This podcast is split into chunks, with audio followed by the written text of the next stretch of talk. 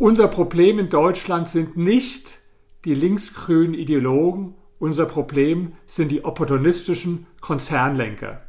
Ein Beispiel. Vor einigen Tagen traf sich VW-Chef Dies mit einer sogenannten Aktivistin, die sich Tina Velo nennt, von der Initiative Sand im Getriebe, die angekündigt hatte, die Automobilausstellung massiv zu stören.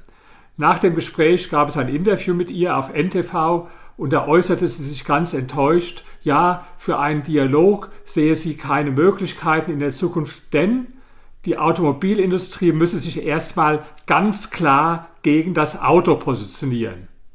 Haben Sie schon mal so einen Quatsch gehört? Das wäre so, wie wenn ich sage, mein Bäcker muss sich erstmal ganz klar gegen Brot und Brötchen positionieren. Und mit solchen Leuten redet der Chef von einem der größten Autokonzerne der Welt wozu? Ein anderes Beispiel. In Berlin gibt es eine linke Regierung mit einer kommunistischen Senatorin, Frau Lomscher, die ist bereits seit 1981 in der SED. Die drohen an, dass Immobilienunternehmen enteignet werden sollen, planen eine kalte Enteignung mit einem verfassungswidrigen Gesetz zum sogenannten Mietendeckel. Und wie reagiert der damit bedrohte Konzern, die Deutsche Wohnen, darauf?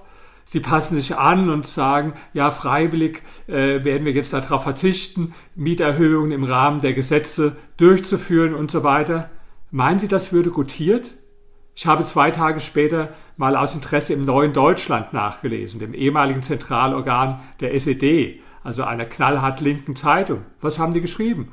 Ja, dass die Deutsche Wohnen jetzt so einknickt, zeigt doch, dass wir auf dem richtigen Weg sind. Also weiter so. Das ist unser Problem in Deutschland. Wir haben viel zu viele Opportunisten. Der sogenannte Käser von Siemens, der sich immer mit politisch überkorrekten Äußerungen positionieren will.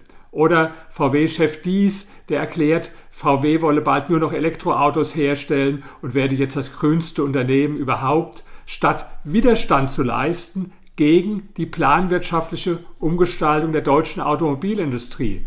Oder bei der Deutschen Wohnen, statt massiv Widerstand zu leisten gegen diesen Rechtsbruch und gegen die Plan der Enteignung. Stattdessen knickt man ein, ist feig und opportunistisch und das ist unser Problem. Nicht, dass es ein paar linksgrüne Ideologen und Spinner gibt wie Tina Velo.